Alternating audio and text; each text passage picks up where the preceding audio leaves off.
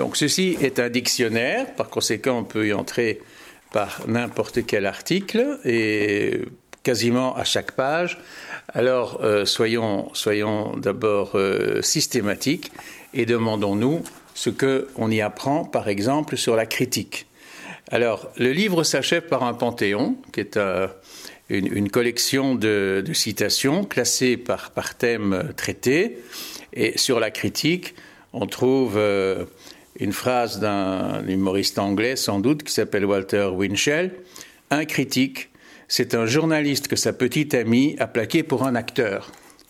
Ou, comme l'a dit plus fortement John Osborne, demander à un écrivain ce qu'il pense des critiques, c'est comme si vous demandiez à un réverbère ce qu'il pense des chiens. Alors, à partir de là, évidemment, on est renvoyé à sa juste modestie.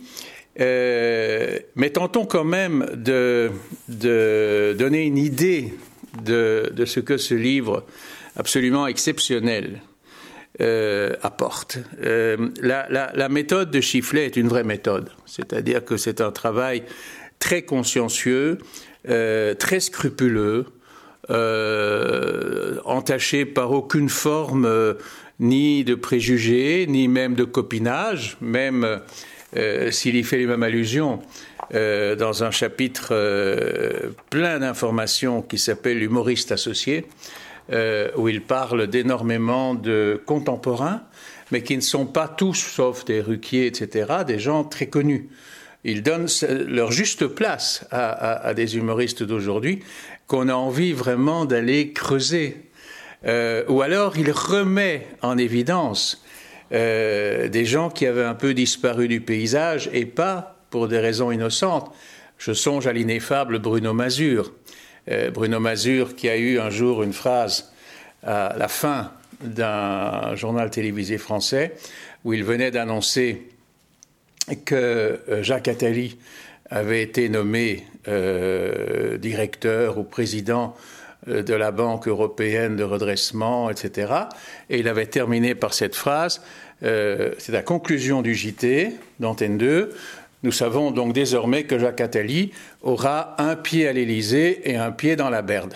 Alors, il n'est pas exclu que ça ait coûté cher à Bruno Mazur et que nous devions dès lors euh, aller chercher euh, ces, autres trouvailles dans les livres que, notamment, euh, Chifflet lui, lui permet de, publier. Parce que le, le, vrai humour, euh, bien entendu, ne, peut être que subversif. Et ça, et ça se sent dans, dans l'importance relative qu'il accorde à, certains, à certains auteurs.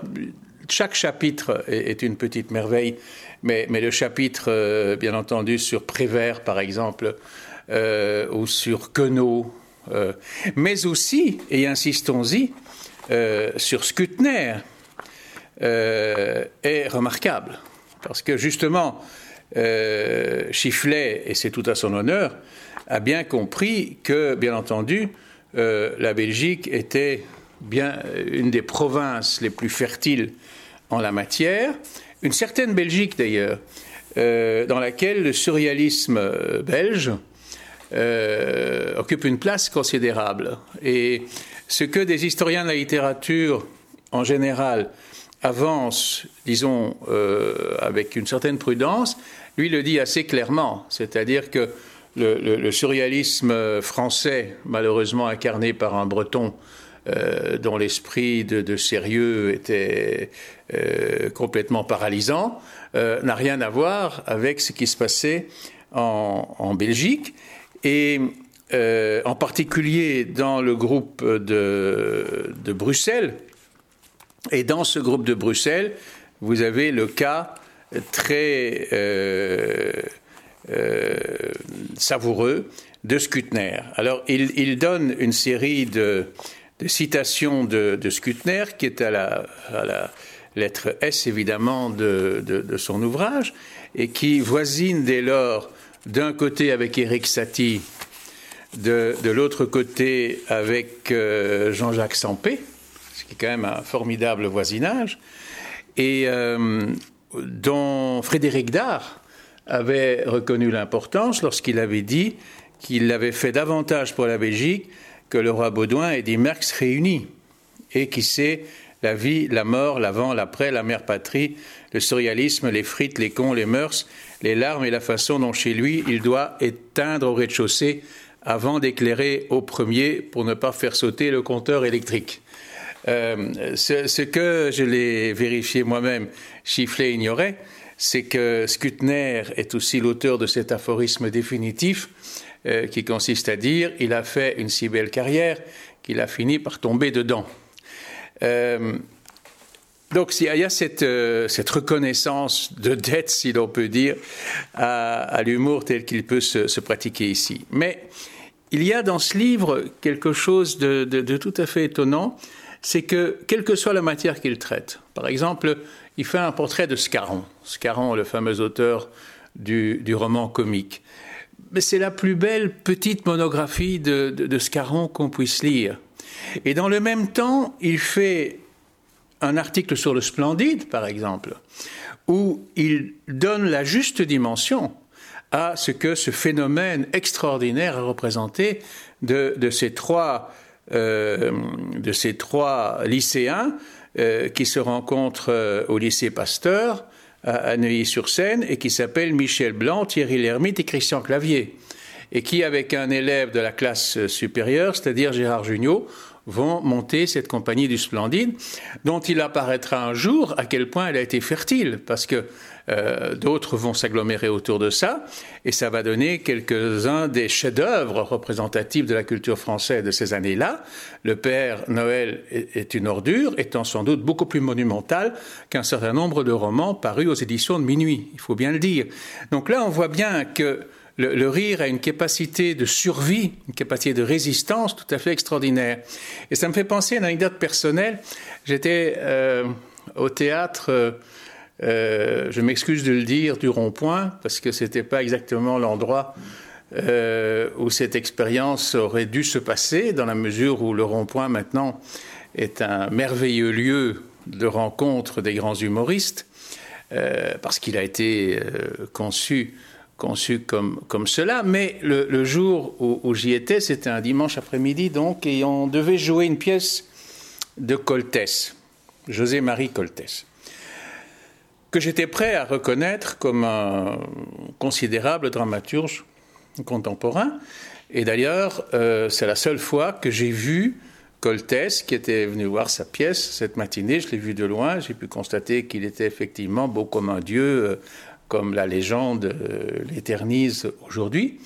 Et puis on apprend que le spectacle n'aura pas lieu parce que un des comédiens principaux est souffrant et qu'il n'a pas pu être remplacé. Alors euh, je regarde dans le Pariscope et je me dis qu'est-ce que je vais aller voir alors si, si je ne peux pas voir la pièce de Coltès? Et je tombe sur le fait qu'il y avait une pièce qui venait de démarrer euh, de Josiane Balasco qui s'appelle euh, la, femme de, la, femme de ma vie, euh, et qui était jouée justement par euh, l'ermite et Jeanne Berkin. Alors je me suis précipité au Splendide, j'ai encore trouvé une place, et j'ai vu cette, cette, pièce tout à fait extraordinaire, comme d'ailleurs la plupart des comédies de, Balasco, ou des films écrits par Balasco, comme Gazon Maudit, qui est appelé aussi à faire date dans, l'histoire de la culture française avec un grand C et un grand, et un grand F. Et je n'ai pas pu m'empêcher de conclure qu'au fond, la dramaturgie française de l'époque, et j'assume pleinement ce que je dis, était plus représentée par Josiane Balasco que par Coltès. Et, c'est là que le, discours de Chifflet est, beaucoup plus, euh, je dirais, autorisé qui ne pourrait le sembler au, premier abord. D'abord par son regard de perspective historique qui fait qu'il fait remonter tout ça, bien sûr, à Rabelais, euh, euh, qu'il a un chapitre, il suffit de quatre pages pour dire sur Molière tout ce qu'il y a à dire, mais aussi beaucoup de petits maîtres qui, qui, poursuivent cet esprit, et même de grands écrivains dont seuls les, vrais intimes savent qu'ils sont pour une part énorme des humoristes. Je pense à Proust, par exemple.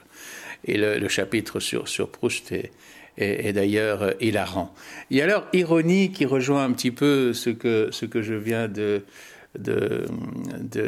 raconter sur Bruno Mazur, c'est que au sortir du théâtre Le Splendide, qui vois-je accompagner son fils qui doit avoir une dizaine d'années, Jacques Attali. Et, Jacques Attali qui attendait que, que sorte, je crois, Thierry Lhermitte.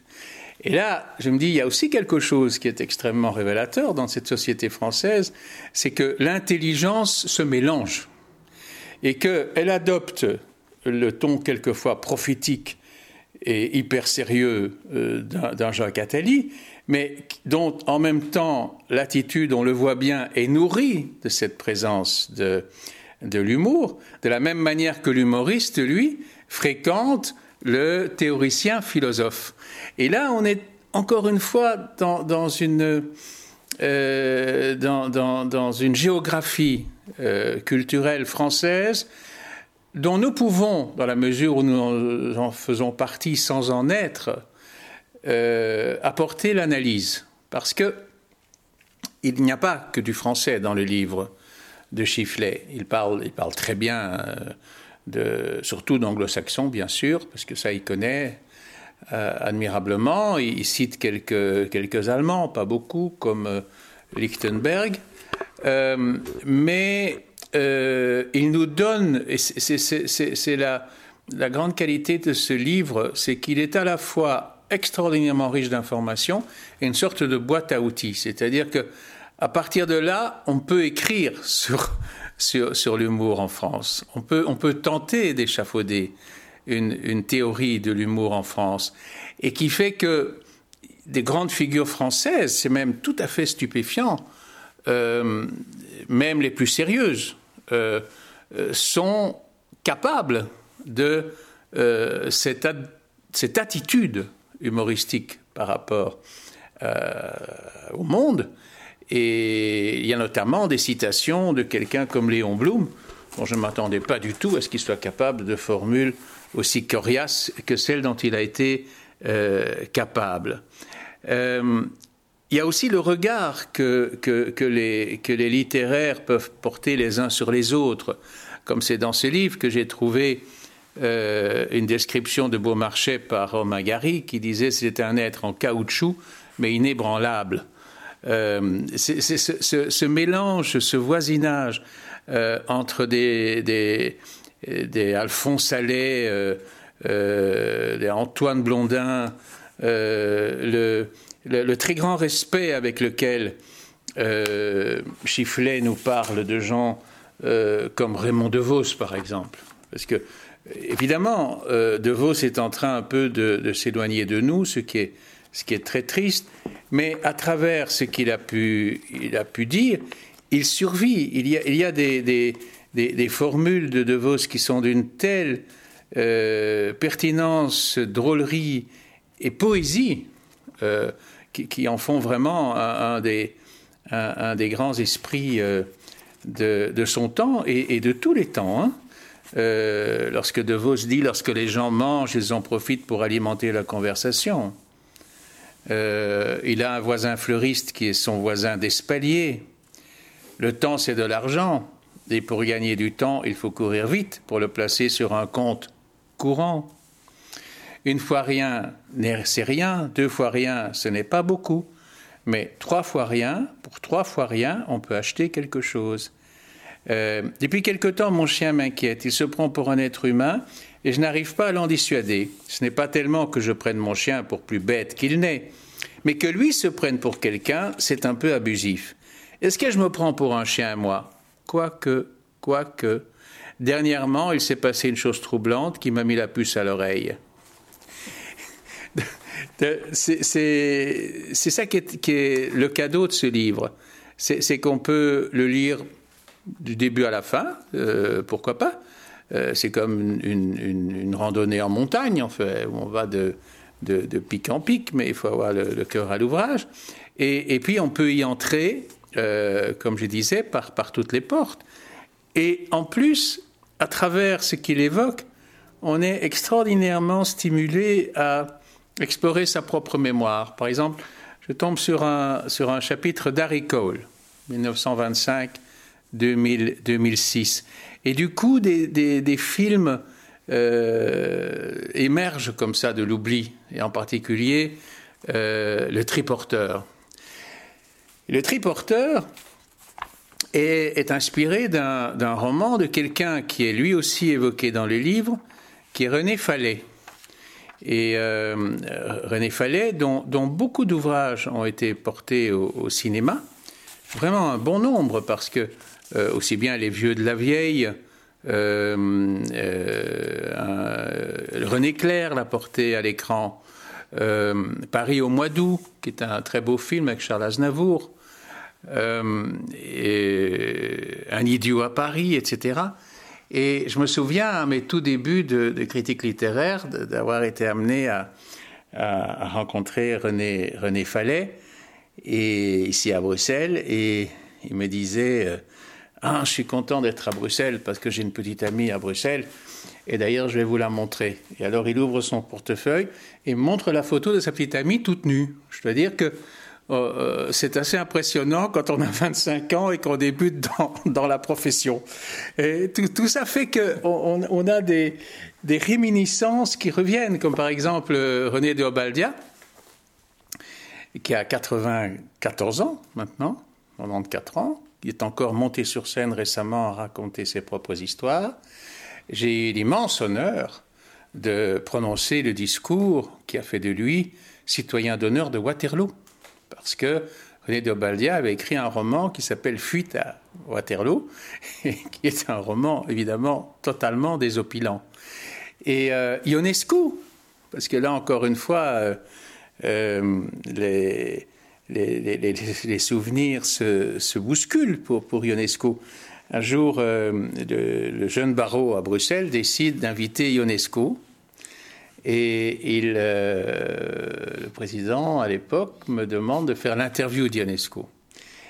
Mais Ionesco était un homme euh, angoissé et qui dès lors demandait une préparation euh, assez soignée et il nous a demandé de nous rendre chez lui pour préparer l'entretien, chose que personnellement je déteste faire, mais enfin devant Ionesco on ne peut que s'incliner.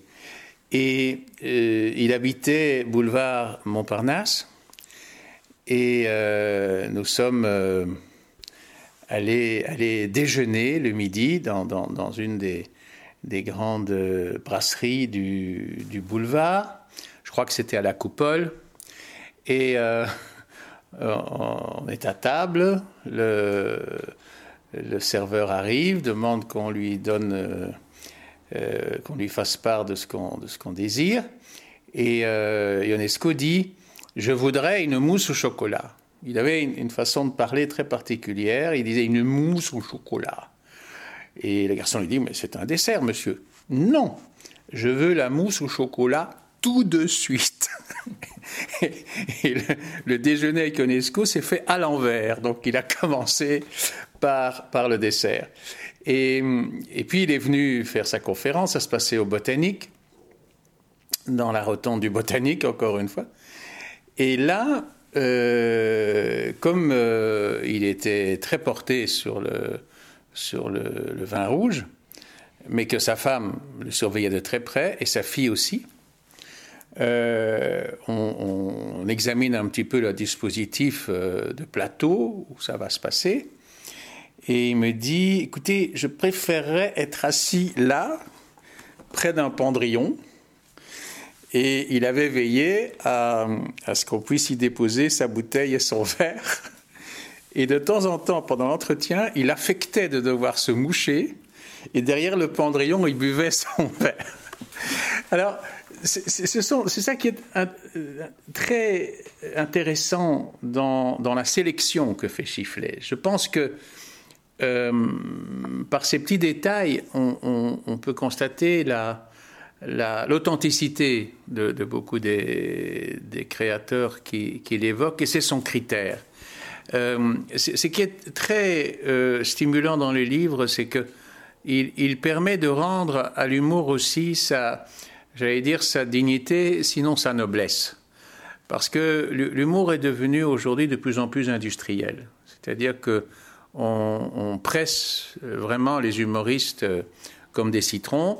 Ils sont amenés de plus en plus à ne plus écrire leurs textes eux-mêmes parce qu'ils doivent avoir une armée de gens qui, alimentent leurs leur, prestations. Donc il y a une sorte de dépersonnalisation.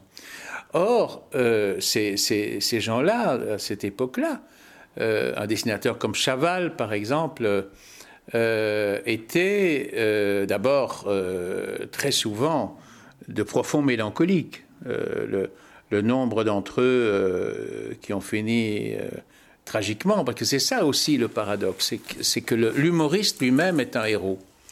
Dans la mesure où il produit du rire chez les autres, qui aide les autres à surmonter les avanies de l'existence, mais eux-mêmes, pour les produire, vont puiser leur inspiration tellement au fond de leur propre euh, mélancolie que quelquefois, ils, ne s'en extraient pas.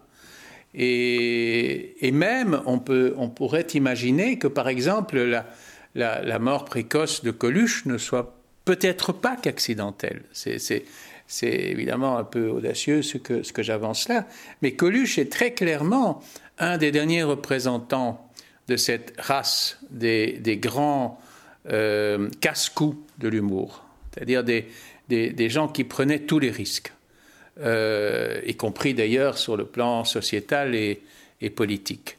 Et c'est aussi euh, un des bilans que l'on peut tirer de ce magnifique livre, dans, cette superbe collection d'ailleurs.